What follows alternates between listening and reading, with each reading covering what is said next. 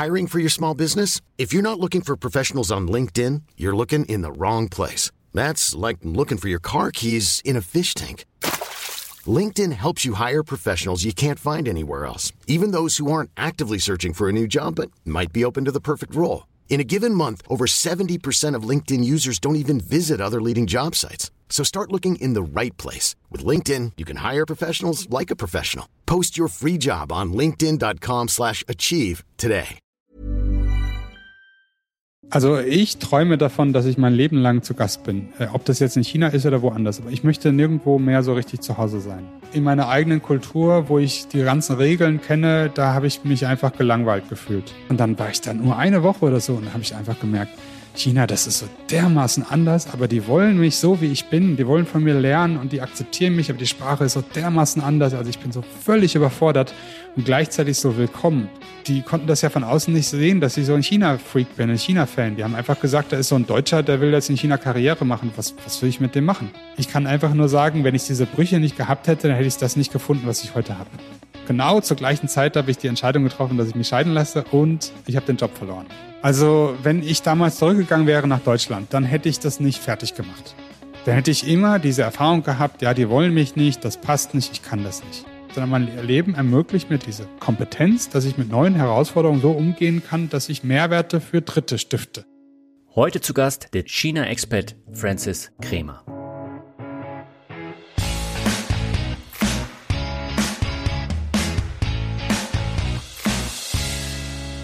Schon vor einigen Jahren hatte ich im Finanzrocker Podcast eine sehr interessante Folge über das etwas andere Leben in China. Die Folge 96 war auch für mich ein spannender Einblick in das Leben in einer anderen Welt. Mein heutiger Gast hört auch so lange schon den Finanzrocker Podcast. Seine Geschichte passt aber viel besser zu Mehr Mut zum Glück. Francis Kremer wuchs in Gummersbach bei Köln auf. Seine Mutter ist Iren, sein Vater ist Deutscher. Er studierte BWL in Hessen und verbrachte die ersten zehn Jahre seines Berufslebens in Süddeutschland. Seit seinem Studium hatte er den Traum, einmal dauerhaft in China zu leben und zu arbeiten. Der Weg dorthin war aber gepflastert von Herausforderungen und Umwegen. Erst jetzt mit 39 Jahren ist er da angekommen, wo er schon in jungen Jahren hin wollte. Heute arbeitet Francis als Verkaufs- und Marketingchef von Yuli Automotion, einem chinesischen Motorenhersteller in einer Vorstadt von Shanghai. Damit heiße ich dich herzlich willkommen zu einer neuen Folge von Mehr Mut zum Glück. Mein Name ist Dani Kort und in den letzten sechs Jahren hatte Francis Kremer ein ständiges Auf und Ab in seinem Leben. Und es gehört eine Menge Mut dazu, trotz diverser Rückschläge seinen Weg einfach so weiterzugehen, wie er es gemacht hat. In 80 Minuten spreche ich mit Francis über seinen wendungsreichen Weg zum Glück und warum er sich komplett verändern musste, um dorthin zu kommen. Noch eine kurze Anmerkung zum Interview. Wir haben das Gespräch schon im September aufgezeichnet. Damals gab es in China noch keine Demonstrationen gegen die Corona-Maßnahmen. Im Interview haben wir genau über diesen Punkt gesprochen, dass es nicht möglich sei, dass die Chinesen demonstrieren. Aber da sind wir von der Realität überholt worden. Es gab diese massiven Demonstrationen und natürlich auch sehr viele Verhaftungen. Zum Glück haben die Demonstrationen auch etwas bewirkt, denn die sehr strengen Quarantäneregeln in China wurden etwas gelockert. Ich wollte es jetzt aber nicht rausschneiden, weil sonst in der Argumentationsstruktur von Francis zum Miteinander in China etwas gefehlt hätte. Ähm, deswegen meine Bitte, diesen Punkt im Hinterkopf behalten. Meine Leitung geht heute nach Shanghai zu Francis Kremer. Er hört schon lange meine Podcast-Formate und hat mich vor einiger Zeit angeschrieben, ob seine Geschichte nicht auch zu mehr Mut zum Glück passt. Und ich finde die Story von Francis wirklich toll. Deswegen freut es mich sehr, dass du heute zu Gast bist, Francis, und ich sage herzlich willkommen. Danke, Daniel. Freut mich wirklich sehr. Sehr schön. Dann lass uns mal mit der obligatorischen Frage beginnen bei Mehr Mut zum Glück. Es geht ja um die Frage, was Glück für einen persönlich bedeutet. Wie ist es bei dir? Was bedeutet dir Glück? Unabhängigkeit. Also die Freiheit, mein eigenes Ding durchzuziehen. Und das erfordert viel Disziplin im Umgang mit Hürden, aber auch Verständnis für die Bedürfnisse von anderen Menschen. Und ich habe für mich erst dann Glück erlebt, als ich begonnen habe, meine Mitmenschen als mit all ihren Bedürfnissen wirklich zu akzeptieren. Und als ich das Vertrauen gefunden habe, auch meine Bedürfnisse wirklich auszudrücken. War das vorher anders tatsächlich? Ja, schon. Also ich habe immer wieder versucht, meine eigenen Bedürfnisse zu unterdrücken und gleichzeitig, wenn ich mir im Klaren war, was ich dann wollte, dann anderen so ein Stück weit aufzudrücken, dass sie das genauso wollen sollen wie ich. Das können wir gleich nochmal vertiefen. Was hattest du denn für einen Traumjob, als du jünger warst? Was wolltest du denn immer werden? Ja, also ich wollte immer internationaler BWLer werden. Also das war ganz faszinierend. Also das ist vielleicht nicht oft, aber ich wollte immer BWLer sein und möglichst weit weg. Der erste Schritt war für mich eine Banklehre. Das war so der, die Idee für mich. Meine Eltern waren keine Banker und keine BWLer. Das war Bank, war so das Erste. Das, das war irgendwie das Nächste dran. Und dann habe ich ein Praktikum gemacht und da habe ich gedacht, das ist irgendwie doch nicht. Also bei der Bank am Schalter, das war es dann, war es dann nicht. Und dann habe ich gedacht, okay, dann gehe ich jetzt an die Fachhochschule, weil ich dachte, für die Uni, das schaffe ich nicht, da bin ich zu unstrukturiert. Aber ich hatte überhaupt keine Erwartung, was mich da erwartet. Das heißt, du hast den Traumjob dann so ein bisschen angepasst an äh, das, was du von dir aus jetzt erreichen konntest. Oder wie kann ich mir das vorstellen? Ja, natürlich. Also ich habe diesen Wunsch gehabt und dann habe ich gedacht, okay, BWL-Studium kommt dem das nächste. Und dann habe ich überlegt, wie kriege ich das jetzt zusammengeflickt. Und als ich dann den ersten Tag am Campus hatte, dann hat sich das alles irgendwie, ja, da habe ich das alles wieder neu sortiert. Und das mache ich eigentlich bis heute. Und du hast ja ein Auslandssemester gemacht oder zwei, glaube ich sogar, während des Studiums. Und da bist du das erste Mal mit China in Berührung gekommen. Was hast du denn da genau in China gemacht und erlebt? Ja, also das erste Mal war kein Auslandssemester, sondern ich hatte die Gelegenheit als Englischlehrer in einer kleinen Stadt, also nur so zwei Millionen Einwohner, also eine kleine Stadt in China, zu arbeiten. Und das zweite Mal war ein Hochschulpraxissemester, also tatsächlich dieses Praxissemester in Beijing. Und das war mal der deutschen Firma. Also die zwei Aufenthalte, die hätten anders nicht sein können. Das erste Mal war es wirklich total chinesisch. In der ganzen Stadt gab es vielleicht zehn Ausländer und alle waren Englischlehrer. Und in, in Beijing war es dann ganz anders, weil das war dann total international. Meine Kollegen sprachen alle Englisch. Also es war wie, ja, das war wie Little Germany. Und da habe ich also auch mhm. diese zwei Welten kennengelernt, die ich jetzt heute noch kenne. Also dieses ganz in China oder dieses total internationale, was eigentlich mit China nicht viel zu tun hat. Und mich hat das immer so mhm. begeistert, die Menschen wirklich zu erleben, die ganz anders leben als ich und die mich dennoch interessant finden und die von mir lernen wollen. Und das finde ich faszinierend. Und das war tatsächlich dann auch so, dass äh, die Chinesen Interesse an dir und deinem Können und deinem Charakter auch hatten. Absolut. Hm, also das war jetzt nicht so, dass äh, du da auf Ablehnung gestoßen bist, sondern das war sehr, sehr offen. Ganz anders. Also das war fast aufdringlich. Also in diesem, äh, bei beiden Aufenthalten, die Leute sind mir richtig, haben mir geklebt wie eine, äh, wie eine Klette. Also das war so schlimm, dass ich teilweise den Leuten Ausreden erzählt habe, warum ich mich zum Abendessen nicht einladen lasse. Aber du konntest damals kein Chinesisch, oder? Äh, etwas. Ich habe ein ganz bisschen gelernt, bevor ich nach China gegangen bin. Und in diesem ersten Aufenthalt als Englischlehrer, da habe ich dann oft im Park morgens mit einer Bekannten dann Chinesisch gelernt. Und die hat dann mir morgens von sechs bis acht quasi privat Chinesisch beigebracht und ist dann auf die Arbeit gefahren. Ich habe abends gearbeitet, also ich hatte irgendwie einen ganz verrückten Tagesablauf. Ja, wie immer, das ist halt der Schlüssel zum Glück, dass es irgendwelche so verrückten Deals halt gibt, die dann irgendwie funktionieren. Konnten die äh, Chinesen, mit denen du da zu tun hattest, auch Englisch oder eher weniger? Unterschiedlich. Also natürlich die Menschen, die zu mir Kontakt aufgenommen haben, proaktiv, die konnten meistens Englisch. Die Leute, die ich proaktiv angesprochen habe, naja, die, je nachdem. Also manchmal eben ja, manchmal eben nein. Du warst ja als Englischlehrer da unterwegs. Wie war es mit den Klassen? Konnten die gut Englisch, nicht so gut? Wie war das damals? Das war ja eine Privatschule. Das heißt, äh, die haben privat nachmittags nach der Schule Unterricht gegeben. Da war das Niveau eigentlich ganz okay. Und äh, ich vermute, dass wir auch den Lernstoff aus der Schule mehr oder weniger nochmal aufgearbeitet haben. Das war also eine Art Nachhilfe. Also ich würde sagen, die waren schon ganz gut. Bist du da dann auch rumgereist in China? Ja, also ich war damals äh, mit, mit Backpacking gar nicht erfahren. Also ich kam dann nach China und ich wusste die Stadt, wo ich hin muss. Die haben mich am, in, in Beijing am Flughafen abgeholt und mich dann mitgenommen. Und als ich dann dort war, ich hatte so ein Lonely Planet dabei und ich wusste wirklich nicht, was ich jetzt machen soll. Und irgendwie hatte ich dann eine Woche frei und dann hat mir so ein anderer Ausländer, so geht das halt in China, so ein anderer Ausländer hat mir dann erklärt, was ich jetzt machen soll. Also du gehst jetzt in diesen Zug, fährst da runter nach Südchina, machst da eine Woche und fährst dann dahin und dahin und dahin, da fährst du wieder zurück.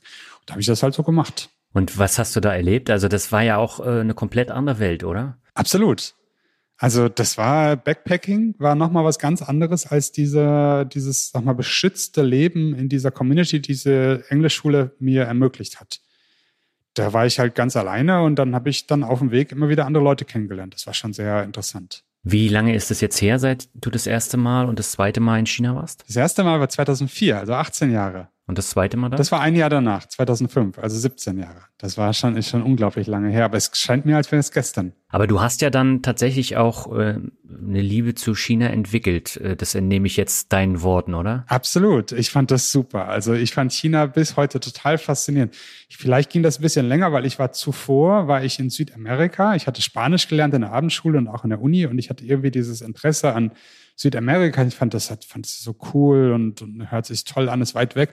Und dann war ich da und irgendwie hat mich das, das hat mich nicht so richtig äh, überzeugt. Mhm. Und dann war ich dann in China und dann war ich dann nur eine Woche oder so und da habe ich einfach gemerkt, China, das ist so dermaßen anders, aber die wollen mich so, wie ich bin. Die wollen von mir lernen und die akzeptieren mich, aber die Sprache ist so dermaßen anders. Also ich bin so völlig überfordert und gleichzeitig so willkommen. Das hat mich, das hat mich bis heute einfach gegriffen.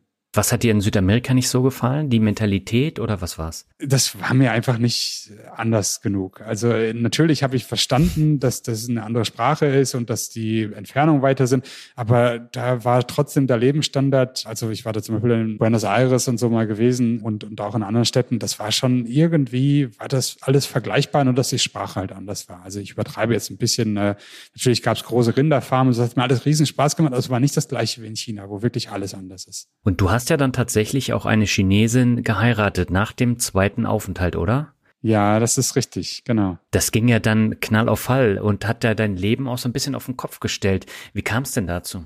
Also ich habe sie kennengelernt, äh, bevor ich das erste Mal nach China geflogen bin. Ich habe da gerade angefangen, Chinesisch zu lernen. Und sie kam dann nach Aschaffenburg, wo ich studiert habe. Aschaffenburg ist ja ein kleines Städtchen und da gibt es weniger junge Leute und irgendwie haben wir uns da halt gefunden. Äh, sie hat versucht, Deutsch zu lernen und konnte wirklich gar kein Deutsch und ich habe versucht, Chinesisch zu lernen und das war natürlich eine gute Mischung. Yeah. Sie hat dann unheimlich schnell Deutsch gelernt und sich in Deutschland quasi eingefunden und ja, dann kam mein erster und mein zweiter Aufenthalt in China und das war irgendwie, das ging so Hand in Hand und das hat einfach gepasst, muss ich einfach sagen. Also dieses gegenseitige Interesse am jeweils anderen Land, das war eine ganz tolle Bindung. Sie ist ja dann mit dir zurück nach Deutschland gekommen. Da hast du dir dann einen Job gesucht. Was hast du da gemacht? Die Geschichte ist noch ein bisschen anders. Also ich habe sie ja in Aschaffenburg kennengelernt. Das heißt, sie ist immer in Deutschland geblieben während ich nach China gegangen bin. Ah, okay. So, dann kam, bin ich als nach China gegangen, kam wieder zurück, bin wieder nach China gegangen, kam wieder zurück und dann war irgendwann mein Studium zu Ende. So, und dann hätte ich jetzt vielleicht gesagt, so, ich gehe jetzt nach China zum Beispiel. Ne? Aber damals gab es in China keine Jobs für Deutsche. Also zumindest nicht Jobs vergleichbar mit einem deutschen Job in Deutschland halt, sondern sehr niedriges Einkommen und vielleicht Englischlehrer oder so. Also es wäre alles nicht so das gewesen, was ich eigentlich gesucht hätte. Und ich hatte halt diese Frau, ja, also das wäre irgendwie auch nicht gegangen. Also sie war jedenfalls noch nicht bereit, nach China zu gehen und das passte einfach nicht. Und dann habe ich gedacht, na, dann fange ich jetzt an im Vertrieb. Ich habe BWL studiert, das mache ich Vertrieb. Und das war echt knallhart. Also da habe ich angefangen und Kaltakquise gemacht in der IT-Branche ähm, das war also wirklich ein, also ein emotionaler Knochenjob. Ich habe mich da durchgeschlagen. Ich habe auch mehrmals überlegt, ob ich da abbreche und Steuerberater werde oder irgendwas anderes, aber ich habe das halt durchgehalten und mit 27, das war also drei, vier Jahre später, da hat es dann funktioniert. Da habe ich über 5000 Euro netto verdient. Und das war schon, das war schon wirklich verrückt. Also das waren tolle Zeiten. Ich habe viel gelernt, also viel auch über Persönlichkeitsbildung. Und naja, aber in dieser Zeit hat halt meine damalige Frau da weiter studiert, sich weiterentwickelt und ich habe immer das Gefühl, irgendwie, wenn ich jetzt nicht gehe, dann schlage ich hier Wurzeln. Aber es ist natürlich nicht so leicht, jetzt ein Unternehmen zu finden, das äh, Mitarbeiter für China sucht. Ne? Ähm, es hat sich aber dann tatsächlich für dich nach einigen Jahren dann doch noch die Chance ergeben, nach China zu gehen. Äh, dafür musstest du aber alle Zelte abbrechen, oder? Ja, das war mir ziemlich bewusst. Also ich habe in dieser Zeit, in diesen zehn Jahren, das waren ja immerhin zehn Jahre in Frankfurt, habe ich dann überlegt, wie mache ich das? Und dann war das so schwer, einen Job in China zu finden, dass ich mich schon damit abgefunden hatte, woanders hinzugehen. Also ich hatte dann England überlegt und äh, Singapur oder vielleicht sogar USA, also verschiedene Optionen. Aber es hat alles nicht so richtig gepasst. Und äh, da es gab auch wirklich keinen Job. Und ich weiß noch, ich hatte irgendwann ein Jobangebot in England, tatsächlich ein Jobangebot. Wenn ich jetzt zugesagt hätte, dann hätte ich den Job gekriegt. Und das war aber wirklich nicht das, was ich gewollt hätte. Da wäre ich einfach nur, hätte ich Deutschland verlassen, okay, das wäre schön, aber ich hätte nicht was Neues gehabt im Sinne von China, sondern das wäre so irgendwie ganz ähnlich gewesen. Und da habe ich gesagt, nee, das mache ich jetzt nicht, jetzt mache ich ganz oder gar nicht. Und dann habe ich wirklich alle Karten, also ja, alles auf, auf eine Karte gesetzt und dann mich nur noch auf China-Jobs beworben habe dann mehrere ganz radikale Absagen bekommen, also wo jemand wirklich gesagt hat, also einen deutschen Verkäufer in China, da, das, das kannst du vergessen.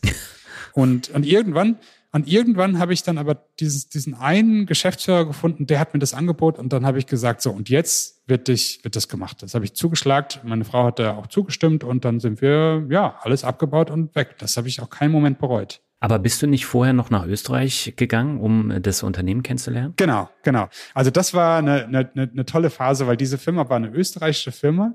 Äh, meine Idee war damals, äh, dass ich nur nach Österreich gehe und dann für sie chinesische Kunden betreue. Das wäre ja für mich schon mal ein Schritt in die richtige Richtung gewesen. Das war dann auch die Idee, okay, ich muss diese Firma kennenlernen, aber als ich dann da angefangen habe, haben sie gesagt, nee, nee, also du gehst nach China. Und das war echt super. Da war ich also jetzt in Österreich.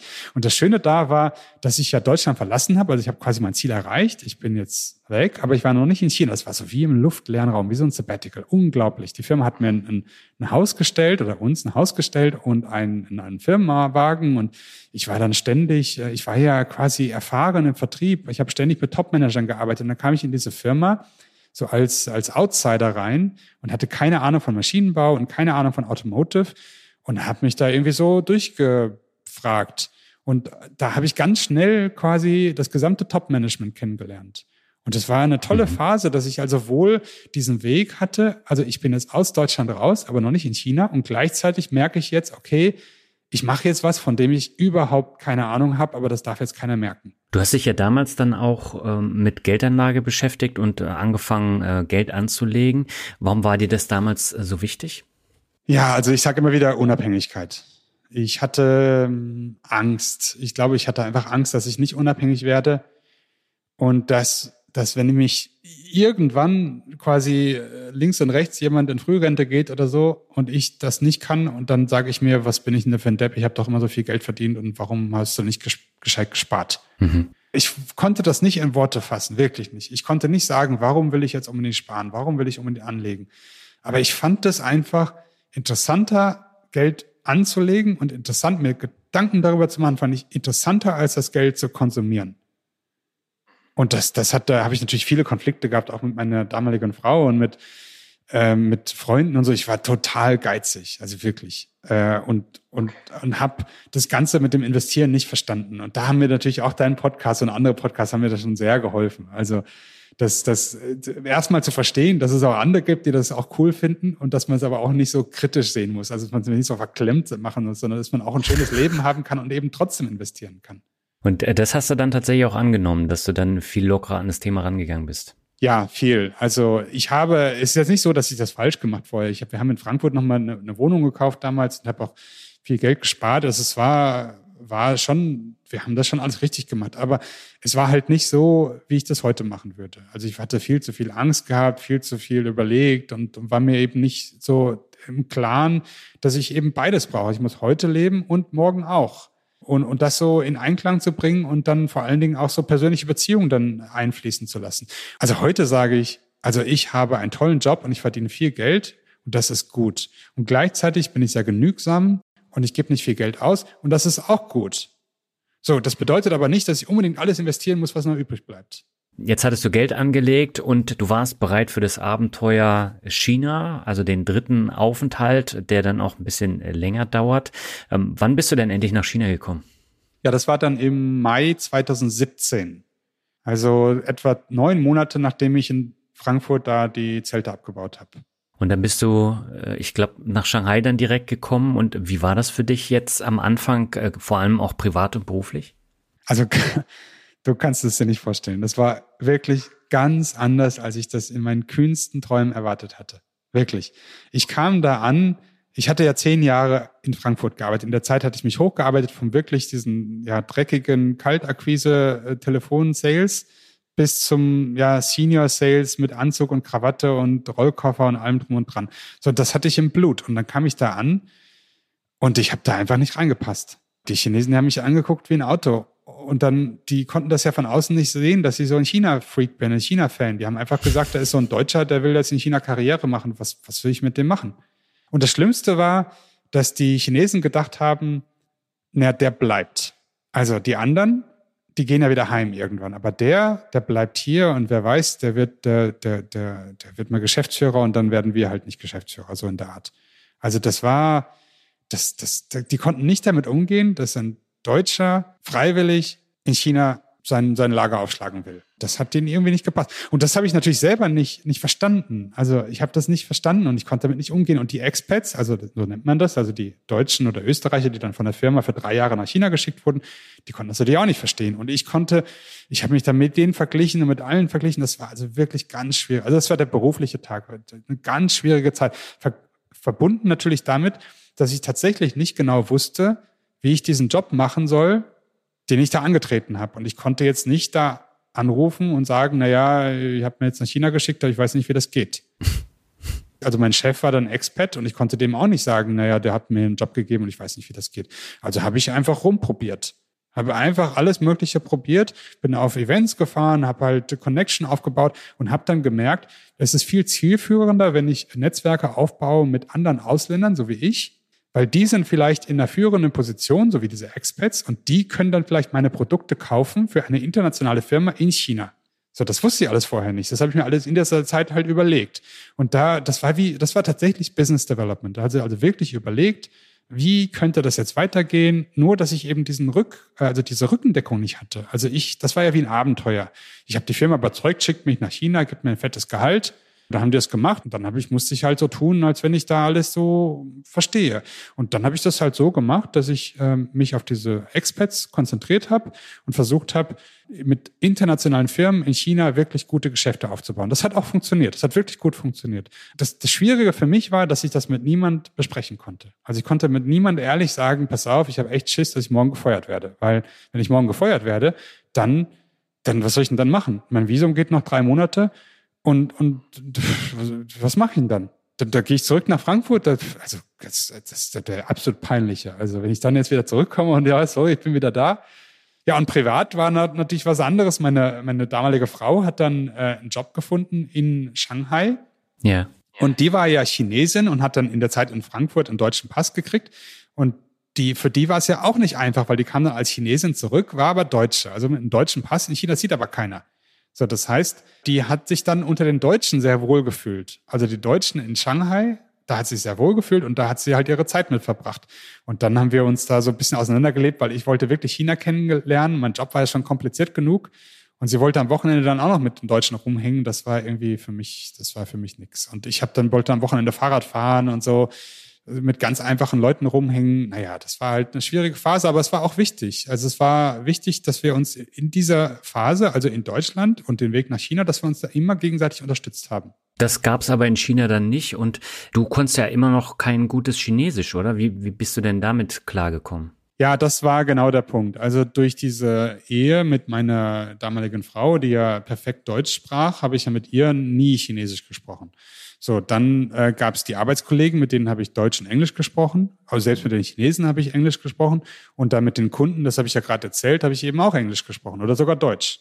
Und dann blieben noch quasi am Wochenende, ja, das war ja genau der Punkt. Wenn ich zu meiner Frau gefahren bin, dann hatte sie auch noch deutsche Freunde. Also das war das, mhm. das hat irgendwie überhaupt nicht funktioniert mit jetzt. Wie komme ich denn jetzt mit den Chinesen in Kontakt? Und dann habe ich, als meine Ehe dann in die Brüche ging, da habe ich dann gesagt so und jetzt mache ich halt richtig. Dann habe ich so wirklich Fuß gefasst, habe mich in so chinesischen Clubs angemeldet, in so einem Fahrradclub, in einem, in einem Club, wo die Chinesen Englisch lernen. Und dann habe ich halt ganz viele Chinesen privat kennengelernt und wirklich jedes Wochenende ganz intensiv Chinesisch gelernt. Mit einem Privatlehrer online. Und das ging dann in einem Jahr oder anderthalb Jahren ging das ruckzuck voran. Also es war eine super Entscheidung, aber es brauchte diesen, diesen Moment, dass ich wirklich merke, also so geht das nicht weiter. Und äh, wie war das dann in der Firma? Also äh, du warst ja mit dem Job dann mehr oder weniger zufrieden, du hast Erfolge feiern können, aber trotzdem war das noch nicht so das Richtige, oder? Ja, also die Erfolge waren eben auch nicht die Erfolge, die sich die Firma erwünscht hatte. Also die Firma hatte tatsächlich gedacht, ich bin jetzt der Waymaker. Also ich gehe da jetzt nach China und dann, dann, dann kracht es da. Und äh, das kam halt nicht. Und in, in, Kombination, also gleichzeitig hatte ich halt ein sehr, sehr aggressives, vielleicht schon arrogantes Auftreten. Also ich habe diese zehn Jahre Erfahrung, ich bin der Business Developer und ihr seid also Maschinenbauer, ihr habt keine Ahnung von Vertrieb. Also ich habe das schon übertrieben. So, und, und dann, dann stößt das zusammen, ne? dass ich auf der einen Seite sehr aggressiv bin und auf der anderen Seite eben die Erfolge, naja, die sind halt so konservativ, könnte man sagen. Ja, wir kommen, wir gehen in die richtige Richtung, aber es ist nicht der große Sprung. Und dann äh, gab es da ganz viel Widerstand aus allen Richtungen. Und der einfachste Weg war natürlich, wenn ich gehe. Dann ist das Problem gelöst. Und äh, so haben wir es dann auch gemacht. Also wir haben uns dann wirklich im Guten getrennt. Das war eine ganz schöne Übergangszeit. Ich habe auch noch die ähm, die Kollegen, dann chinesischen Kollegen ausgebildet, dass die meinen Job weitermachen. Das machen die bis heute. Also es war wirklich, also es war jetzt auch nicht umsonst. Die ganze Phase war für mich ja schön, weil ich nach China gekommen bin. Für die Firma war das auch schön. Und die Firma hat inzwischen sogar ein strukturiertes Business Development. Also das habe ich damals eingeführt und das war auch gut. Also bin ich sehr dankbar dafür, ähm, dass das, also es kommt jetzt keiner zu mir und sagt, Francis, danke, dass du das damals gemacht hast. Ne? ist schon klar. Aber ich freue mich, äh, dass das so funktioniert hat. Äh, und ich habe dann, wenn ich nicht diesen Druck gehabt hätte, wäre ich vermutlich nicht gegangen. Dann hätte ich gesagt, na, der Job ist nicht so toll, aber hau, ich bin hier in China und das ist doch schön und das mache ich, das, na, das gehe ich mal den sicheren Weg. Von daher war es schon wichtig, dass ich diesen Druck hatte und dass ich sagen musste, okay, ich muss jetzt gehen, weil ich habe dann innerhalb von ein paar Wochen durch mein großes, ich hatte dieses große Netzwerk mit internationalen, ich nenne sie heute Flexpads, also Expats, die flexibel sind, also die so ähnlich wie ich schon lange in China leben und die sich da irgendwie so eingerichtet haben. So, da konnte ich zu dieser Zeit durch meinen Job habe ich halt unheimlich viele Leute kennengelernt und die haben mir dann geholfen. Innerhalb von ein paar Wochen hatte ich einen neuen Job und das ist der Job, den ich heute mache. Und der ist viel, viel, viel besser. Das hätte ich natürlich damals nie gedacht, dass es sowas überhaupt gibt. Hattest du eigentlich äh, mal drüber nachgedacht, wieder aus China zurückzugehen oder war das nie eine Option für dich aufzugeben? Nee, das war nie eine Option. Also natürlich äh, war das ein Fallback-Szenario, aber nur, äh, also nee, das habe ich nie ernsthaft in Erwägung gezogen. Was hat sich dann im neuen Job geändert? Also bist du da anders mit deinen chinesischen Kollegen umgegangen? Äh, konntest du da schon besser Chinesisch? Wie, wie lief das ab? Beides. Also ich fange mal mit zweiten an. Also ich habe ja durch diese eineinhalb Jahre intensives Chinesisch lernen, das war eher, war das noch nicht mal anderthalb, vielleicht ein Jahr und ein bisschen so, von November bis, bis Dezember des Jahres danach. Diese Zeit war aber ganz wichtig und das sage ich heute ganz vielen Leuten, die Chinesisch lernen. Dieses erste Jahr, das ist ganz kritisch. Viele Leute verschleppen das, aber für mich war dieses eine Jahr wirklich der Durchbruch. Also, dass ich mich da hingesetzt habe und wirklich die Vokabeln ordentlich gelernt habe, Sätze gebildet habe und konnte mich dann ausdrücken. Und ich hatte da ein Vorstellungsgespräch komplett auf Chinesisch in dieser Zeit. Und äh, also es war schon deutlich besser als vorher.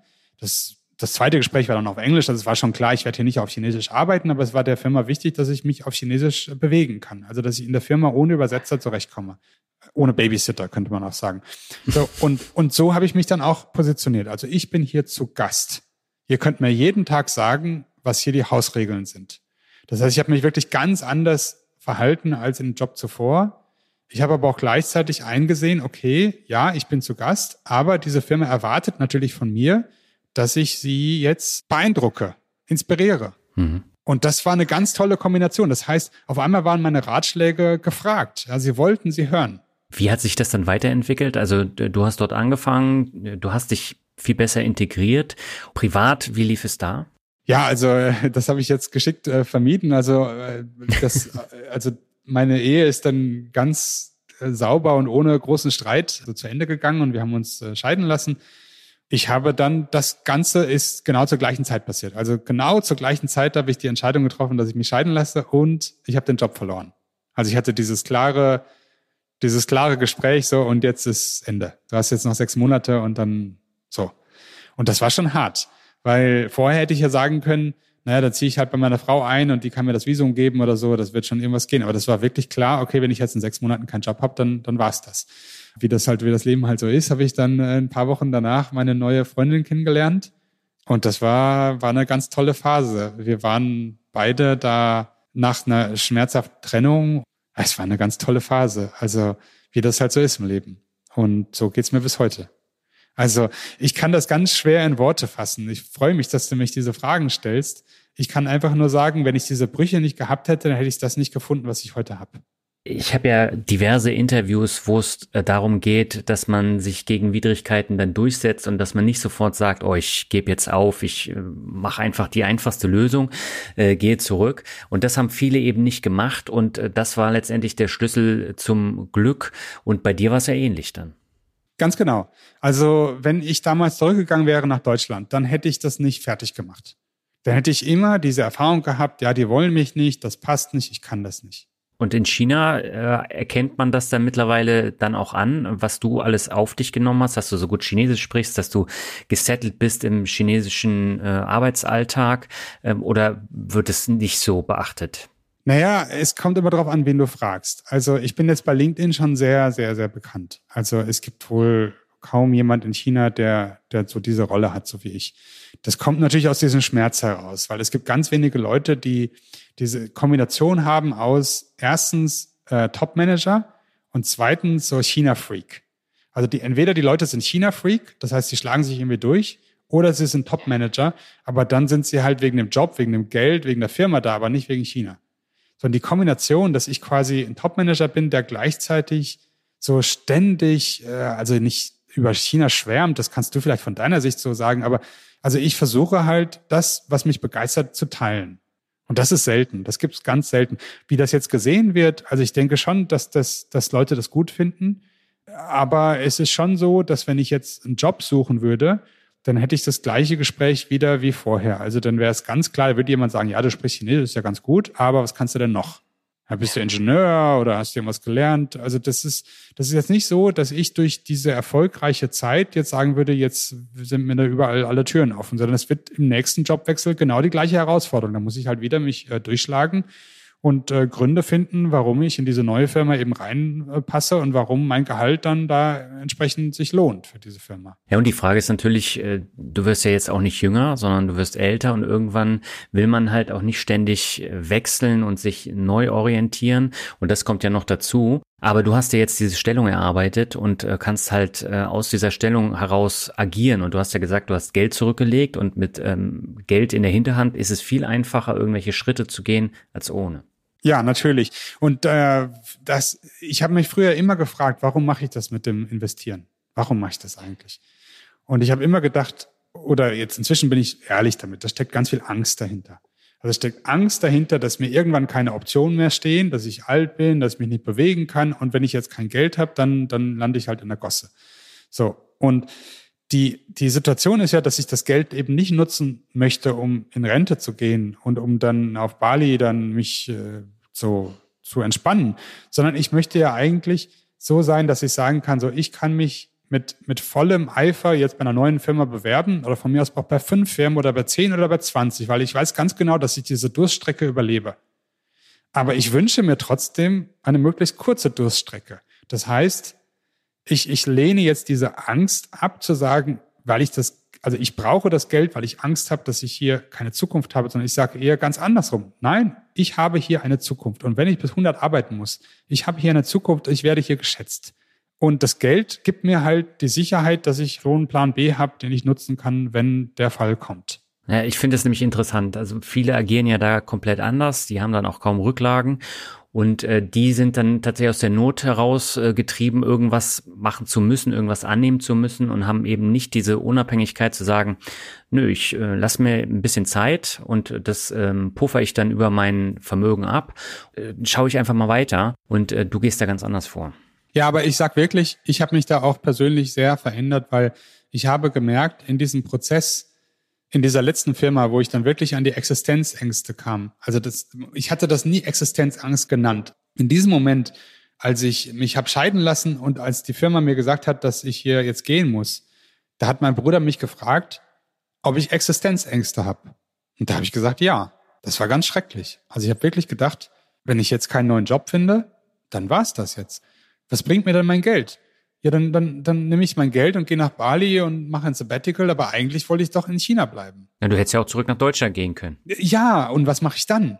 Dann erzähle ich diese Geschichte. Ja, ich war damals in China, das hat nicht funktioniert. Das wäre eine Niederlage für dich persönlich gewesen. Das wäre eine Niederlage gewesen. Du hast mir ja im Vorfeld auch geschrieben, dass du äh, wirklich unheimlich vernetzt bist und du machst auch einen Podcast. Da geht es um Geschichten wie deine äh, von, von anderen Expats. Ähm, warum hast du ähm, so einen Podcast aufgesetzt? Ja, also im Wesentlichen habe ich die Hoffnung gehabt, dass es andere Menschen gibt wie ich. Also die so Hummeln im Arsch haben, die unbedingt nach China wollen und die nicht wissen, wie das geht.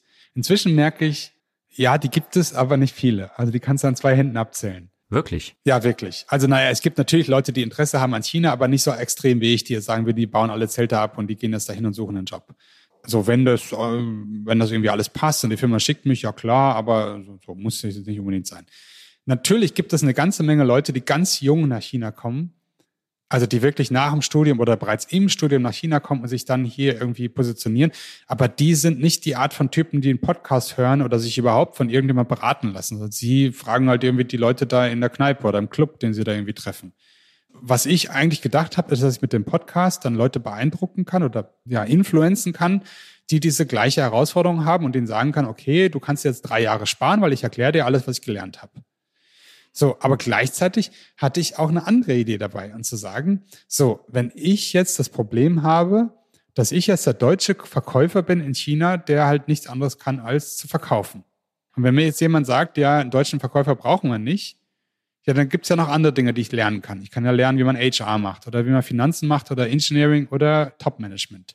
So, das kann ich ja alles lernen von den Leuten, die ich interviewe. Und so habe ich den Podcast aufgebaut, dass ich also quasi um mich so eine Community aufbaue. Das sind jetzt über, über 100 Folgen, wo jetzt jede Menge Leute sind, die alle eine andere Geschichte haben. Da sind die Top-Manager, da sind aber auch die Studenten, da sind Leute über 70, die schon 20 Jahre Top-Management-Erfahrung haben in China und die dann alle wirklich ganz klar erklären, ja, was sind denn die Qualitätsfaktoren? Woran wird das gemessen? Wie funktioniert das? Wie funktioniert das nicht? Und die so eine Mischung aus Storytelling und Advice geben. Jetzt inzwischen habe ich beide Ziele damit erreicht. Also ja, es gibt tatsächlich diese Zielgruppe von Menschen, die sich von mir quasi beraten lassen. Ja, die sagen, okay, mhm. der erklärt mir, wie ich nach China komme.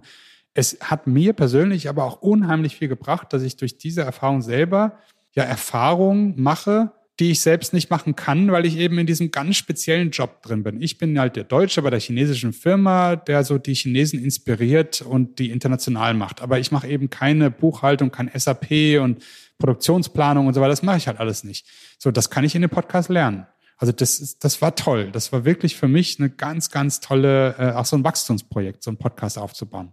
Und die Interviews sind dann auf Englisch? Wir machen manchmal Interviews auf Deutsch, und auch, wir haben es auf Portugiesisch schon mal gemacht. Wir haben also eine Host, die äh, kann auf Portugiesisch interviewen, um einfach mal zu schauen, wer sind die Zielgruppe aus Brasilien, haben viele Leute Interesse an China. Deswegen so die Idee.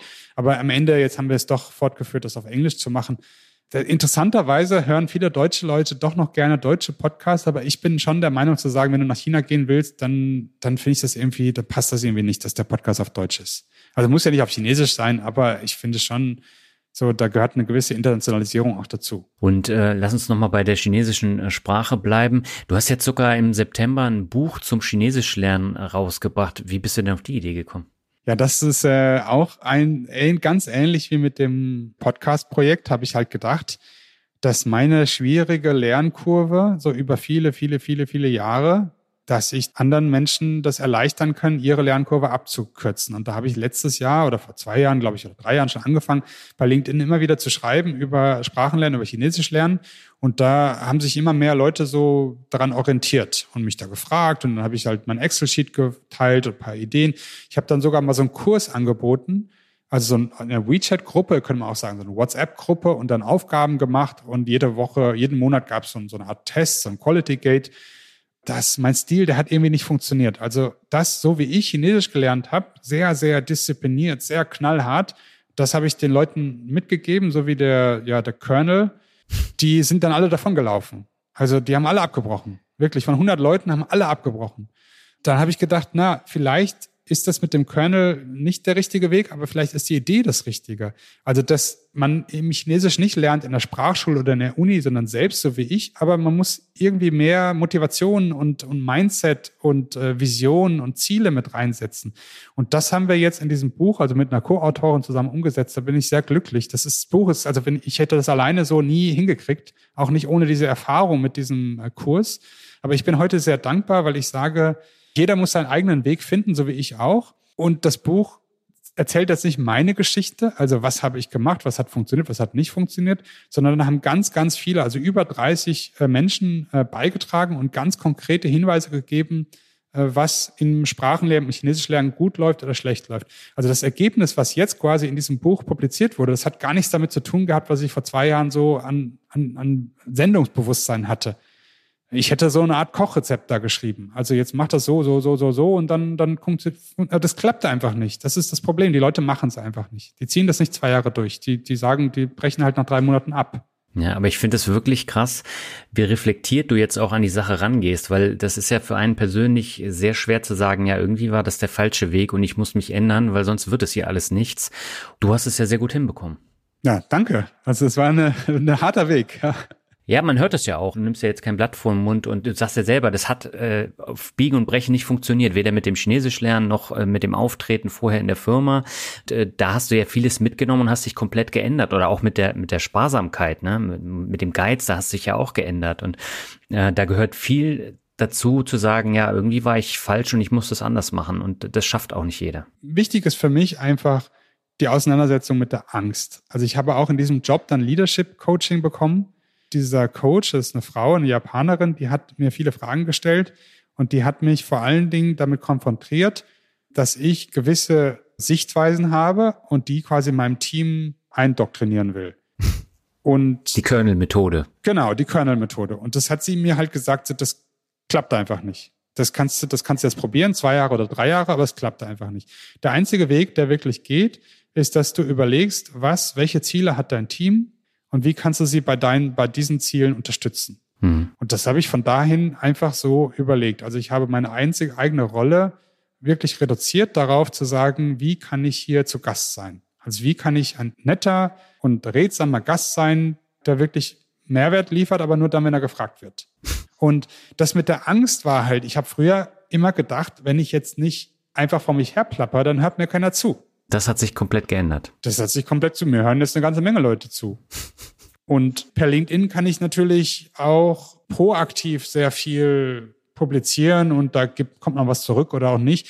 Das ist schon was, dass ich dann wirklich Ventil habe, um Dinge da auch zu, äh, zu teilen. Aber in persönlichen Gesprächen versuche ich heute immer darauf zu achten, was möchte die andere Person erreichen? Äh, wie kann ich sie dabei unterstützen?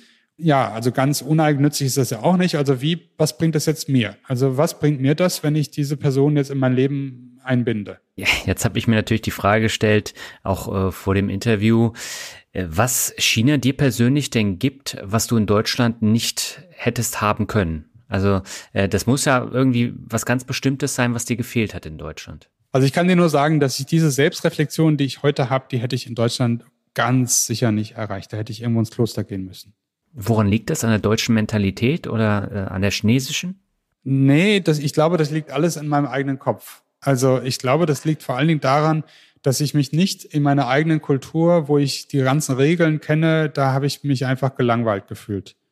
Und das hat mich dazu geführt, dass ich dann irgendwie so mein eigenes Ding gedreht habe. Und das, das hat aber keiner gemerkt da bin ich halt ein bisschen besonders, bin ich halt ein bisschen sparsam, ein bisschen geizig, aber das, das merkt irgendwie keiner. Aber jetzt bin ich in China und dann auf einmal sehen mich alle. Ja, selbst bei LinkedIn. Also das ist, das ist was ganz anderes. Und das gibt mir die Möglichkeit, dann für mich selber zu überlegen, so jetzt habe ich diese Plattform, ich habe ein ganz anderes Leben. Und jetzt kann ich mir überlegen, ob ich jetzt so lebe, wie ich das in meinem Kopf hat, meine eigene Kultur mich das unterrichtet hat, oder ich lasse mich eben inspirieren von meiner neuen Umgebung. Und diese neue Umgebung, die ist ja nicht nur in China. Also du könntest dir in, in Deutschland ja auch, sag mal, eine, eine Partnerin suchen, die eine ganz andere Lebenseinstellung hat als du und dich dann damit davon beeinflussen lassen. Und das hatte ich ja mit meiner ersten Frau, hatte ich das ja. Ich habe das nur nicht zugelassen. Also ich habe halt immer gesagt, dass meine Kultur irgendwie im Zweifel dann doch noch überlegen ist. Also das Investieren und so weiter, sparsam leben und, und, und so, das im Zweifel habe ich halt immer recht. Und das geht in China äh, nicht, weil hier bin ich halt zu Gast. So, da kann ich das sagen, so ich habe hier recht, aber dann, dann, dann muss ich mich halt irgendwo einschließen, wo ich dann niemand sehe. Weil wenn ich vor die Tür gehe, sind das alles Chinesen. ja, ich finde das, äh, finde das wirklich bemerkenswert. Aber lass uns mal kurz nochmal über den Alltag in äh, China sprechen. Wenn wir jetzt in Deutschland so über China sprechen, dann ist das Bild ja nicht unbedingt immer sehr positiv. Aber diese, die wenigsten Menschen haben tatsächlich einen Einblick in den Alltag in China. Viele haben Vorurteile. Wie würdest du denn jetzt so den Alltag in China beschreiben? Gerade auch vor dem Hintergrund äh, der Corona-Pandemie, die ja in China auch äh, sehr besonders war und auch der Umgang damit. Ich beschäftige mich viel mit dem Gedanken Freiheit und Sicherheit. Die Deutschen sind sicher und deswegen wollen sie frei sein. Das ist ihnen wichtig. Sie wollen frei sein, weil sie bereits sicher sind. Die Chinesen sind aber nicht sicher. Die sind nicht sicher. Deswegen wollen sie sicher sein. Warum sind sie nicht sicher? Ja, sie haben, ihre Eltern sind mit dem Fahrrad zur Arbeit gefahren. So, und jetzt fahren sie heute mit dem Auto. Und wer weiß, vielleicht nimmt den morgen wieder das Auto wieder jemand mit weg. Das alles, dieser soziale Aufstieg, der in den letzten 30 Jahren passiert ist, ist alles quasi sehr unsicher. Die Leute haben sich gar nicht dran gewöhnt, wie das jetzt ist. Das sind ganz viele Konflikte liegen in der Luft. Die Generationen verstehen sich nicht. Die Großeltern, die noch mit dem Fahrrad zur Arbeit gefahren sind, sagen jetzt den Kindern, wen sie heiraten sollen. Das ganze Leben ist unsicher. Das ist, das alles ist so, so weil das die Entwicklung ist eben so schnell gewesen, dass es eben kein, es gibt keine Kultur in, in dem Sinne, wie man es in Deutschland kennt, sondern es ist ständig, ja. wird alles hinterfragt.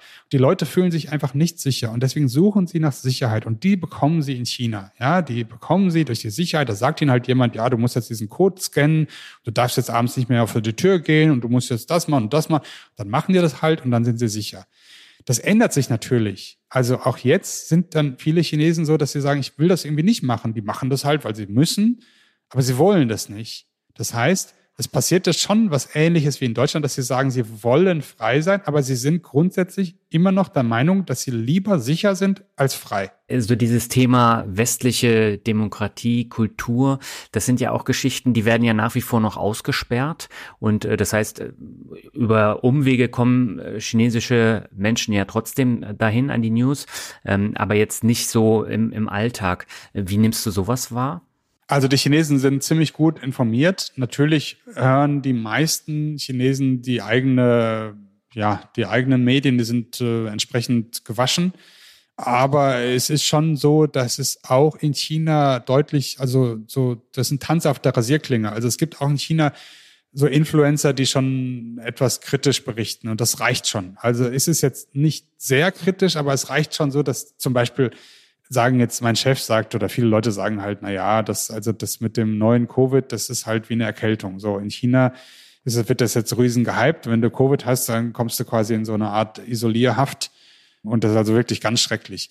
Und die Chinesen sagen, ist aber Quatsch, weil eigentlich müsstest du einfach nur dich ein bisschen auskurieren eine Woche später ist alles in Ordnung. Das wissen die Chinesen, also alle. Ich kenne kaum eine Ausnahme. Also sie wissen es alle. Das heißt, sie spielen das Spielchen einfach mit. Warum?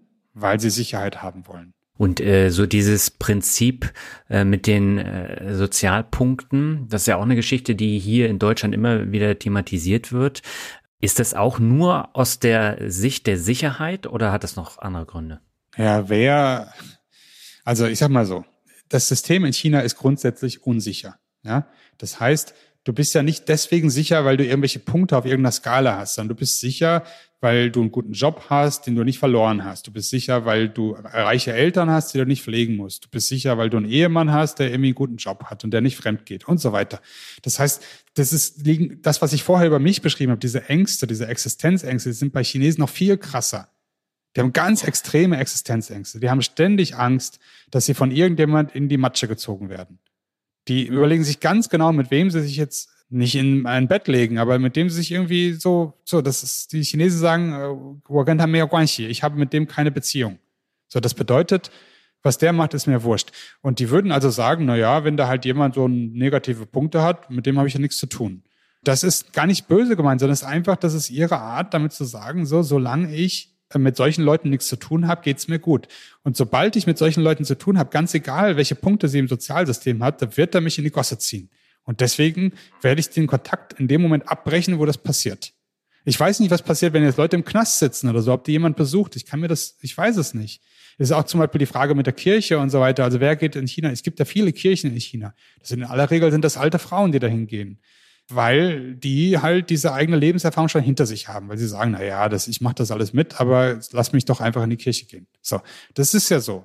Viele junge Leute, die sagen halt, naja, was, welche Freiheit habe ich? Ich hab mir, kann mir die, die Haare jetzt rot färben, dann mache ich das, okay? Aber ich muss halt gucken, dass ich eben positive Punkte in diesem Security-System habe. Ja, so what, dann mache ich das halt.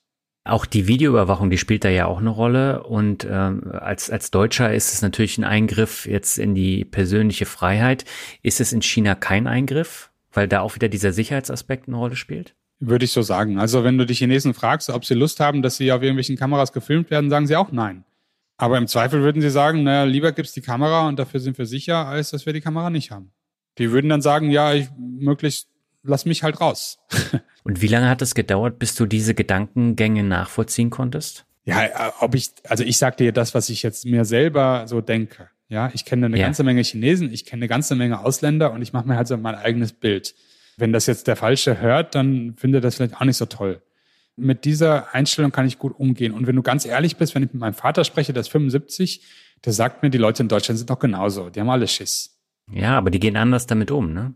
Ja, aber im Endeffekt kümmert sich da auch jeder um sich selbst. Das ist richtig, aber wenn du jetzt mal so guckst, also gerade so die Corona-Pandemie, das war natürlich auch eine Geschichte, wo viele Leute auf die Straße gegangen sind, weil sie sich äh, in der persönlichen Freiheit eingeengt gefühlt haben.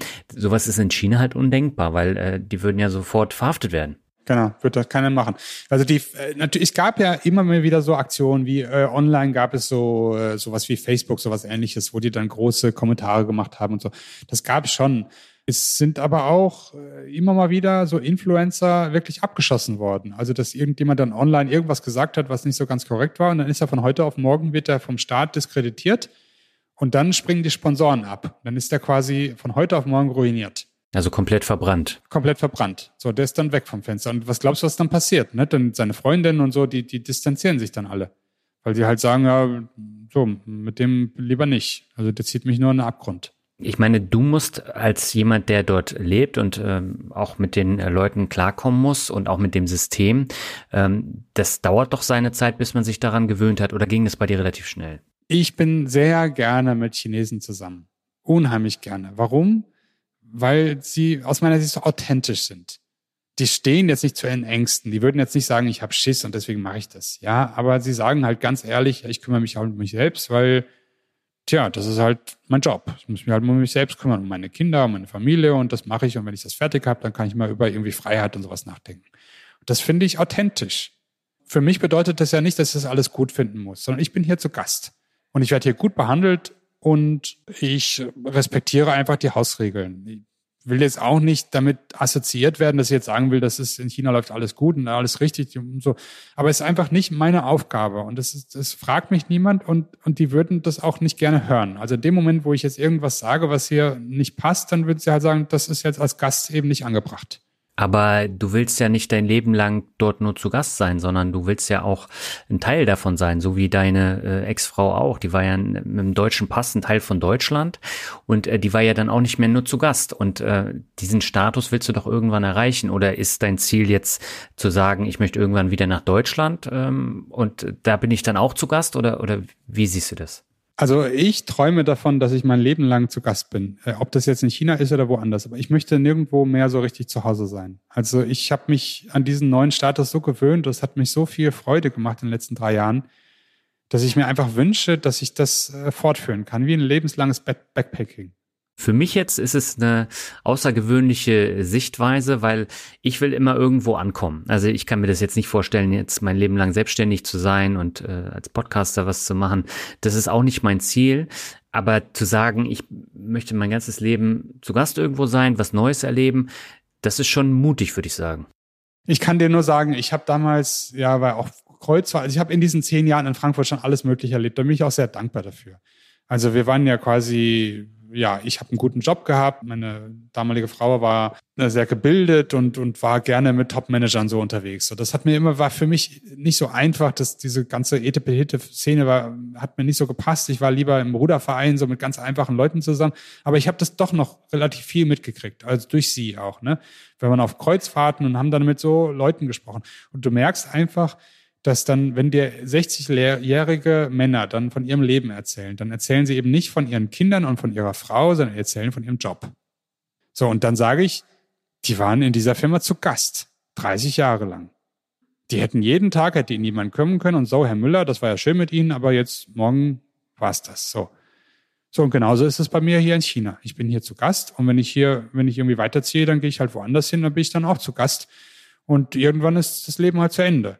Aber in dem Moment, wo ich nicht mehr zu Gast bin, tja, dann möchte ich, dann, dann würde ich ja jemand anders einladen in mein Leben und dann denke ich, ja, da bin ich doch lieber der Gast als der Gastgeber. Ja, aber äh, da musst du erst mal hinkommen, so zu denken. Und ich glaube, für, für uns hier in Deutschland ähm, oder für sehr viele ist das halt etwas, was man sich gar nicht vorstellen kann. Eben aus den gleichen Gründen, die du hast, aber man geht nur anders äh, davor, weil äh, es geht ja letztendlich darum, du willst unabhängig sein, du möchtest ähm, Sachen und Ziele auch erreichen. aber äh, du möchtest nicht in komplett neues Wasser geworfen werden und äh, musst da schwimmen. Also das wollen viele nicht. Und äh, du bist ja mit, mit dem Kopfsprung da in das neue Wasser rein. Ja, ich habe bei dir im Podcast gelernt, ich surfe jetzt. Also das hat irgendeiner der anderen Gäste gesagt. Also ich surfe durchs Leben. Und das hat mir unheimlich gut gefallen. Ich weiß nicht mehr, wer das war, aber das war toll. Also so, ich setze mir jetzt keine konkreten Ziele, sondern ich schaue, was kommt und dann mache ich das Beste draus. Ja, und wie lange hat es gedauert, bis du diese Sichtweise tatsächlich hattest? Also die, die hast du ja jetzt auch nicht äh, innerhalb von einem Jahr in China dann bekommen. Durch diese Phase, dass mir dieser Weg nach China so wichtig war, dass ich da quasi zehn Jahre da jeden genervt habe. Das kannst du dir gar nicht vorstellen. Das wusste ja jeder. Also vom Studium schon. Immer, ja. Der Francis, der geht irgendwann nach China, ja. So, das ist das, das, wie wenn ich den in, in die Suppe spucken würde. Ja, hier ist ja alles irgendwie langweilig und irgendwann so, dann gehe ich weg das ist ja auch nicht angenehm in so einem Stammtisch, wenn einer immer erzählt, ja, bald bin ich ja weg. Also so. Und, und dann war ich dann da und dann war das irgendwie so, ah, verstehst du? Also ich habe dann mein Ziel erreicht und das war dann ganz anders, als ich mir das erwartet habe. Und deswegen sage ich heute, ich bin so dankbar für diesen Moment, den ich heute habe, für diesen Moment, dass ich heute mit dir diesen Podcast machen kann. Und wenn ich diesen Moment jetzt noch ein bisschen länger gestalten kann, ist doch schön. Der Gedanke, dass ich mit einer guten Planung und mit einer guten, sagen wir, mit einem guten Lebenswandel, mit sparsam und, und, und, keine Ahnung, Zielstrebigkeit, mit den richtigen Freunden, so wie die Chinesen, also die richtigen Freunde haben, die falschen Freunde abschneiden und so, dass ich damit dann in 20 Jahren glücklich bin und sicher und so. Das, also gerade das habe ich bei den Chinesen gelernt, das finde ich total, sinnlos. Also erfüllt mich überhaupt nicht. Ja, natürlich, jetzt habe ich selber Geld, jetzt will ich das Geld nicht auch nicht alles verschenken. Ich sage halt, das ist nicht das, was mir mein Leben ermöglicht, sondern mein Leben ermöglicht mir diese Kompetenz, dass ich mit neuen Herausforderungen so umgehen kann, dass ich Mehrwerte für Dritte stifte. Und dass mir das auch noch Spaß macht. So, und dann kann ich mir dadurch irgendwelche ja, Dinge rausholen, die mir halt Freude machen. Dass ich das Buch schreibe, einen Podcast mache und in China arbeite, Chinesisch lerne und tja, das ist halt alles ganz toll. Und da freue ich mich total drüber. Und natürlich ist das nicht immer so. Auch ich habe Anfälle von Sicherheitsdenken. Aber vielleicht habe ich das in dieser Zusammenarbeit mit den Chinesen einfach gemerkt, dass die Chinesen so sehr nach Sicherheit streben, dass ich gemerkt habe, ganz ehrlich, diese Deutschen, die Geld anlegen, so wie ich, die sind genauso, die streben nach Sicherheit, die wollen Sicherheit, die wollen genau wissen, dass sie, wenn sie 60 sind, müssen sie nicht betteln gehen. Und das will ich einfach nicht mehr. Aber ist es äh, tatsächlich in China so, dass die Chinesen so auf deutsche Produkte abfahren, jetzt zum Beispiel VW oder Mercedes, BMW, äh, dass das so ein Statussymbol ist, für das sie viel Geld ausgeben oder hat sich das auch wieder gewandelt? Äh, ja, klar, das, also es gibt immer wieder was Neues, ähm, aber es ist schon so, dass deutsche Maschinen und deutsche Autos einen sehr hohen Anspruch haben, also einen hohen Image haben und dass äh, so die Mittelklasse, so um die 40 und älter, dass die tendenziell, wenn sie Geld haben, tendenziell deutsche Autos kaufen würden. So, jetzt ist es so, dass ein chinesisches Auto in China, also ich fahre selbst, so wie in Deutschland, fahre ich quasi ein gebrauchtes, günstiges Auto. Das ist in meinem Fall ist ein chinesisches Auto. Das hat neu vielleicht 7000 Euro oder vielleicht, äh, ich überlegen, vielleicht 10.000 Euro gekostet, neu und ich habe das gekauft für, was weiß ich, 2000 Euro gebraucht. So fünf Jahre alt, so wie in Deutschland auch so das günstigste vom günstigsten. In Deutschland wäre das halt ein, was weiß ich, ein Seat oder ein Skoda, acht Jahre alt, sowas in der Art. Also nichts Besonderes, aber fällt das auch nicht auseinander. Und das würden die Chinesen nicht machen. Die würden das auf keinen Fall machen. Also, nee. Die würden sich erstmal ein neues Auto kaufen und dann würden sie sich halt mit ihren ganzen Freunden beraten und dann das gleiche kaufen, was der Freund hat. Also, die würden das jetzt nicht so, äh, so, so analytisch machen, zu sagen, so wie ich, ich brauche jetzt ein Auto, wo ich von A nach B komme und das irgendwie ähm, so Qualität okay ist, Preis nicht so hoch. Nee, machen die nicht. So, und jetzt gibt's natürlich Alternativen zu deutschen Autos. Also ich bin ja in der Autoindustrie. Also ich, wir bauen, meine Firma baut Motoren, also Maschinen für Motoren für Elektroautos. Das heißt, in dritter Kette in der Supply Chain. Ja? Die erste ist das Auto, zweite ist der Lieferant, der den Motor baut und der dritte Stufe ist die Firma, die die Maschine baut, auf der man den Motor dann zusammenbaut. So. Das heißt, wir sind in der dritten Stufe. Das heißt, ich bin immer noch in diesem Markt eben drin. Das ist eine, äh, eine ganz interessante Phase, jetzt rauszufinden, dass die chinesischen Autohersteller, ne, ich fahre eben auch ein chinesisches Auto. Meine Freunde sagen alle, ja, das ist halt ein billiger Scheiß. Aber ähm, jetzt die neuen chinesischen Autos sind halt wirklich top. Da kannst du vom Boden essen. Die sind wirklich super. Dann ist es eben nicht mehr so, die deutschen Autos sind besser, sondern das ist so, ein, so eine Abschätzung halt. Ich hätte halt lieber ein Audi, ja, das ist okay. Aber es ist nicht mehr so, Deutsch ist super und Chinesisch ist schlecht. Ja, ich finde es interessant, weil ich hatte vor einigen Jahren hatte ich ja äh, schon mal einen Hörer im Finanzrocker Podcast zu Gast, mit dem habe ich ja auch über äh, China gesprochen, unter anderem auch über die Autos und äh, der hatte damals gesagt, ja, also wenn man jetzt in einem BYD Auto sitzt, es stinkt nach Klebstoff und so, das ist heute nicht mehr so. Nein, ganz und gar nicht. Also ich ärgere mich tot, dass ich nicht bei BYD eingestiegen bin, äh, also Aktien gekauft habe. Das ist also unglaublich. Das ist ein ganz tolles Unternehmen. Und ich bin ja selber, äh, also noch nicht, wir sind noch nicht Lieferant, aber wir bewerben uns um Projekte und BYD sind auch, also die sind quasi Sparfüchse, so wie ich. Also absolute Sparfüchse. Die überlegen sich ganz genau, wo sie investieren, wo es den höchsten Benefit für den User hat. Also die sagen zum Beispiel, dass der Kunde möchte halt jedes Jahr eine neue Autogeneration haben und dafür brauchen wir jedes Jahr oder sagen wir alle zwei oder drei Jahre eine neue Generation von Elektromotoren, während Tesla vermutlich seit zehn Jahren den gleichen Motor verwendet. Ja, das, so ist halt so. Daher sagen sie, es lohnt sich gar nicht, den Prozess zu automatisieren, sondern sie kaufen halt so Handarbeitsstationen und stellen da tausend äh, Handarbeiter hin, die das irgendwie zusammenschrauben. Da wird der Deutsche sagen, du tickst da nicht ganz, du kannst da nicht Elektroautos für ein Elektro, so ein Ding von Hand bauen. Und der Chinese sagt halt, ja, die haben halt den Prozess geführt, also die Prozessstation, das Schweißen zum Beispiel, das ist dann Prozess geführt, aber die, das Handling, also dann irgendwas hoch und runter schreiben und so, so keine Ahnung, und einen Code einscannen oder sowas, das geht dann alles von Hand. Und das Schöne daran ist, wenn man dann irgendwann den Prozess ändert, da geht es halt ruckzuck. Da kannst du halt von ein paar Wochen die ganze Anlage umbauen. Das geht bei einer Automatisierung, geht das nicht. Also Tesla hat ja weltweit die gleichen Prozesse. So, wenn die jetzt morgen sagen, sie bauen jetzt ein Model whatever, dann, dann müssen die die ganzen Maschinen umbauen. Also ähm, das ist schon, das, das macht BYD schon sehr geschickt, dass sie dementsprechend auch bereit sind, dass sie wenig investieren, also ganz wenig Working Capital haben und das Geld, was sie eben haben, dann so äh, investieren, dass es den höchsten Nutzen hat. Und das merkt man heute. Wenn du dich heute in, in BYD reinsetzt, das sage ich dir, aber da riecht aber gar nichts nach Plastik. Also das ist, das ist, das ist absolutes super Auto. Das ist spannend. Also ich glaube, ich könnte dir noch zig Fragen stellen und äh, da können wir noch sehr lange diskutieren. Machen wir jetzt nicht. Ich würde äh, für den Word Shuffle noch mal eine letzte Frage stellen. Und zwar, du hast eben gesagt, du möchtest in Zukunft durch das Leben in China so ein bisschen surfen. Ähm, hast du dir trotzdem irgendwelche Ziele gesetzt, die du in den kommenden Jahren erreichen möchtest oder äh, surfst du tatsächlich nur? Ja, also, also ich werde heiraten. okay. Tatsächlich, ja. Also ich bin dann zwar immer noch zu Gast, aber vielleicht mit etwas mehr Bindung. Ja, das sind doch super Nachrichten. Also das ist, könnte vielleicht mit ein bisschen Glück zum Zeitpunkt der Podcast-Episode schon, ähm, also zu veröffentlichen, schon durch sein. Tja, da freut mich, also freut mich wirklich sehr. Das ist auch die Frau, die ich damals kennengelernt habe in dieser Phase, wovon ich erzählt habe. Wir sind da über viele Höhen und Tiefen und ähm, sie hat einen kleinen Sohn, der ist acht und äh, der lernt, also ich habe von ihm ganz viel Chinesisch gelernt und er von mir Englisch. Also eine ganz tolle Sache. Und ich merke halt immer wieder bei mir, ich habe es irgendwie geschafft, dass diese ganzen Lebensbereiche alle so gut zusammenpassen.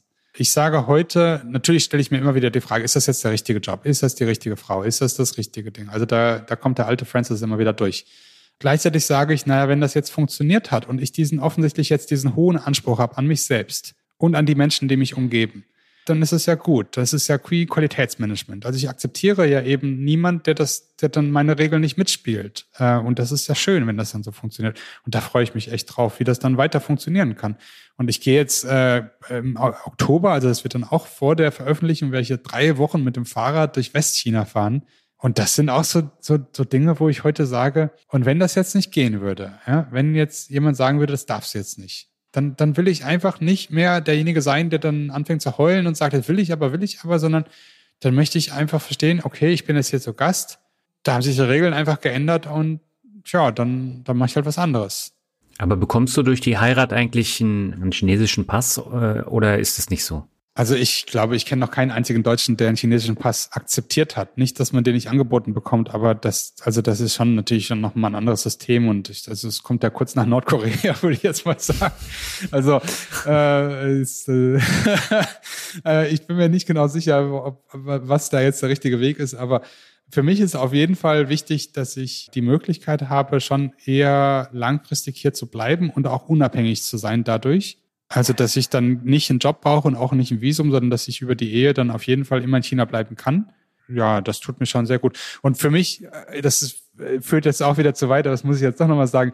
Also ich möchte in China begraben werden und ich möchte wirklich hier in China dieses Phase, wenn das geht, also wenn das funktioniert, dieses weitere Surfen, wenn das funktioniert, dann möchte ich einfach in diese Rolle kommen, dass ich dieses zu Gast sein in China so wie ein Influencer so halt weiterführe, dass Leute das beobachten können und mitbekommen und davon lernen und sich davon inspirieren lassen, sowohl deutsche Ausländer als auch Chinesen. Und dass ich in dieser schwierigen Welt dazwischen, dass ich das einfach genießen kann. Dieser Konflikt zwischen Freiheit und Sicherheit. Das ist auch ein Grund, äh, warum ich jetzt heirate. Ja, weil meine Frau mir eben gesagt hat, dass sie äh, auf mich aufpassen will. Also, dass sie in der Lage sein will, dass wenn ich dann in China vom Fahrrad falle, dass sie mich dann einsammeln kann und dass ihr dann nicht irgendjemand sagt, mit dem hast du aber nichts zu tun. Ich wünsche dir auf jeden Fall äh, für die Hochzeit und für alles weitere in China alles, alles Gute. Und äh, würde sagen, wir kommen jetzt zum Abschluss zum Word Shuffle. Ich habe ein paar Begriffe, kennst du ja schon, und du sagst, was dir dazu einfällt. Und beginnen möchte ich mit der Stadt, in der du wohnst. Äh, das ist nämlich Shanghai. Ja, Shanghai ist eine tolle Stadt. Man kann sehr viel erleben. Mir selbst ist es sehr groß ähm, und ich mag es etwas außerhalb von Shanghai. Also ich mag die Nähe zu Shanghai, aber ich finde das Leben in der City schon sehr, sehr, ja, schon ein bisschen zu viel, ein bisschen too much. Also ich bin sehr glücklich so mit meinem Leben etwas außerhalb. Kommen wir zum zweiten Begriff. Haben wir schon ein bisschen drüber gesprochen, ist finanzielle Freiheit. Ja, das ist mir wichtig, dass es wirklich Freiheit ist und nicht Angst. Und deswegen legst du auch nach wie vor noch am Aktienmarkt an. Ja, also ich werde weiterhin am Aktienmarkt anlegen, ganz sicher. Kannst du eigentlich auch chinesische Aktien so kaufen als Ausländer oder geht es immer noch nicht? Das geht über verschiedene Wege, aber also ich kaufe normalerweise keine chinesischen Aktien. Ja, der nächste Begriff ist Irland. Ja, das ist die Heimat meiner Mutter und ich bin sehr dankbar für diese Basis. Das ist mir als Kind gar nicht so bewusst geworden. Ich habe das immer versucht zu verstecken. Über meinen Namen ging das natürlich nicht. Ich habe ja Francis hört sich sehr international an. Aber es war nichts, was ich so herausgestellt habe. Das mache ich heute sehr gerne. Also ich davon erzähle und ich finde das ganz toll. Also Irland ist, sollte man auf jeden Fall besuchen. Daher kommt natürlich auch ähm, deine guten Englischkenntnisse, ne? Ja, ja. Der nächste Begriff ist Digitalisierung. Also ich habe sehr lange in der Softwarebranche gearbeitet. Damals hat man da noch gar nicht von gesprochen. Damals hat man es gar nicht Digitalisierung genannt. Ich finde das sehr spannend, weil das in China ganz anders gehandhabt wird, teilweise sehr viel schneller sehr viel aggressiver. Ich finde es sehr spannend. Also ich finde diesen ganzen Bereich auch interessant, dass ich früher in der Softwarewelt gearbeitet habe und heute im Maschinenbau, was man eigentlich denkt, das hat mit Digitalisierung gar nichts zu tun. Aber es gibt eben da auch ganz viele Punkte, wie man das alles per App steuern kann, wie man Maschinen kontrollieren kann. Es ist also, ich finde das super spannend. Wenn du ab und zu in Deutschland bist, äh, bekommst du das eigentlich mit, äh, wie das hier mit der Digitalisierung abläuft oder hast du da gar keinen Bezug zu? Ich krieg das über LinkedIn ein bisschen mit, aber also ich sehe immer noch Briefe vom Finanzamt mit Faxnummer drauf. Die gibt es tatsächlich noch, ja. Also sowas ist in China undenkbar. Nee, also in China gibt es natürlich schon, der Behördenweg ist schon immer noch sehr, sehr papierlastig. Also es ist nicht anders als in Deutschland. Das wundert mich jetzt aber, hätte ich nicht gedacht. Also es gibt viele, für, für alle möglichen Dinge muss man irgendwo hin, sich irgendwo einen Stempel holen und dann zum nächsten und nochmal einen Stempel. Also das ist schon sehr schwierig. Und auch jetzt für meine Ehe äh, musste ich so ein Ehefähigkeitszeugnis, so eine Art äh, Single Certificate. Äh, das, das war ein absoluter Behördenmarathon, dort fast ein Jahr. Was? Das ist ganz verrückt. Einfach nur damit in, weil damit die Chinesen, ja, das ist eine lange Geschichte. Also da ist noch viel Raum nach oben. Also eigentlich müsste man sagen, das muss da irgendwo eine Datenbank geben, wo man das halt so den Code darüber spielen kann. Aber nee, geht nicht. Der nächste Begriff ist Aschaffenburg. Auch das habe ich ganz anders eingeschätzt. Ich habe damals für mein Studium gedacht, ja, das, das war so eine schöne Stadt in Bayern und so. Und dann bin ich da angekommen und da war das so ein kleines Kaff. Ja, wenige Studenten, kleine Uni, aber ähm, für mich war es toll. Also es war wirklich eine tolle Zeit, da ich mich richtig auf Studium konzentrieren konnte ich habe immer ein bisschen vermisst, dass ich so kein Studentenleben hatte, äh, so, ein klassisches, aber es war auch gut, weil ich ja dann viel im Ausland war und ich hätte auch gar keine Zeit für so ein klassisches Studentenleben gehabt. Also es war sehr, die, die Fachhochschule Aschaffenburg war unheimlich gut, da heißt ja heute Hochschule Aschaffenburg. Und das war für mich, für meine, für meinen Lebensweg ein ganz wichtiges und ganz, ganz tolles Kapitel. Der vorletzte Begriff ist Fahrrad. Ja, ich lebe so halb auf dem Fahrrad. Also ich mache alles auf dem Fahrrad, bin total dankbar. Und das habe ich meinem meinen Eltern zu verdanken, vor allem meinem Vater. Der war immer großer Fahrradfahrer und der hat uns, also ich habe ja fünf Geschwister, und der hat uns Kinder immer mit dem Fahrrad überall hinfahren lassen. Also das, da bin ich sehr dankbar für. Ich finde es interessant, weil ich habe ja jetzt auch einige Episoden gehabt im Podcast, wo Leute mit dem Fahrrad dann äh, um die Welt geradelt sind oder durch bestimmte Länder und ähm, da nimmt man auch eine unheimliche Menge mit, weil eben das so ein entschleunigtes Reisen ist. Total, ja. Also das mache ich gerne. Ich äh, mache eigentlich all meine Urlaubsreisen ohne Ausnahme, mit ganz wenigen Ausnahmen, mache ich alle auf dem Fahrrad, weil ich quasi ohne Fahrrad bin ich zu sehr an einen Ort also so wandern wäre jetzt nichts für mich, das würde mir zu lang dauern von einem Ort zum nächsten. Aber nur in einem Ort zu bleiben, ist irgendwie auch nichts für mich. Und mit dem Auto von A nach B zu fahren, da, ja, da, dann, ich weiß auch nicht, da habe ich das Gefühl, das ist die Verschwendung dieser Reisezeit. Und die kann ich auf dem Fahrrad ja viel schöner nutzen für Sport und für Natur. Und, und das, ich plane jetzt ja gerade meine Fahrradreise und das ist schon auch eine gute Erfahrung zu wissen, okay, da musst du jetzt alles buchen und du hast Fahrradwerkzeug und Sonnencreme, weil du genau weißt, dass dann hinten irgendwo in Westchina, da gibt's das alles nicht. Und wenn du das vergessen hast, dann stehst du halt da. Und tja, und das ist auch für mich eine ganz tolle Erfahrung, dass ich unabhängig bin, weil ich diese Disziplin habe. Deswegen bin ich unabhängig, nicht weil ich viel Geld habe. Und der letzte Begriff, das ist Mut. Ich sage, Mut hat jeder. Äh, das Mut ist eigentlich nur der nächste Schritt. Also ich möchte immer den nächsten Schritt gehen, egal ob ich Angst davor habe oder nicht. Und das macht mich dadurch stark, dass ich einfach immer wieder diesen nächsten Schritt gegangen bin bis heute. Und ich glaube, da kann man unheimlich viel von dir auch lernen, auch äh, von dem, was du gesagt hast. Äh, ich fand das Interview ungemein inspirierend, Francis. Hab herzlichen Dank und ich wünsche dir für die Zukunft alles Gute in China. Danke dir. Danke dir. Und äh, Daniel, falls jemand mein äh, Buch oder was auch immer dann haben will, dann kann er sich gerne bei mir melden. Ich bin immer für alle äh, Fragen zu haben. Soweit das Interview mit Francis. Alle Links zum Podcast und Buch von Francis findest du im Blogartikel und in den Shownotes.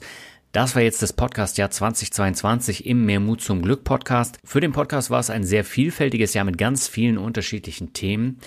Im Januar begann alles mit den Abenteuertouren von Dirk Rohrbach in den USA und es endete jetzt in China. Zwischen gab es Themen wie positive Psychologie, Ängste, Reisen, Erfolg über Nacht, Heavy Metal, Extremsport oder auch Energie zu hören und im nächsten Jahr wird die Bandbreite wieder ähnlich sein. Wir hören uns im Januar wieder, dann geht es um Couchsurfing und was man alles dadurch lernen kann. Und das ist eine ganze Menge, wie ich im Gespräch erfahren durfte. Ich wünsche dir ein schönes Weihnachtsfest und einen guten Rutsch in ein hoffentlich schöneres 2023. Ich möchte mich an dieser Stelle nochmal ganz herzlich fürs Hören des Podcasts bedanken und freue mich, wenn wir uns im Januar wieder hören. Bis dahin, alles Gute, ciao.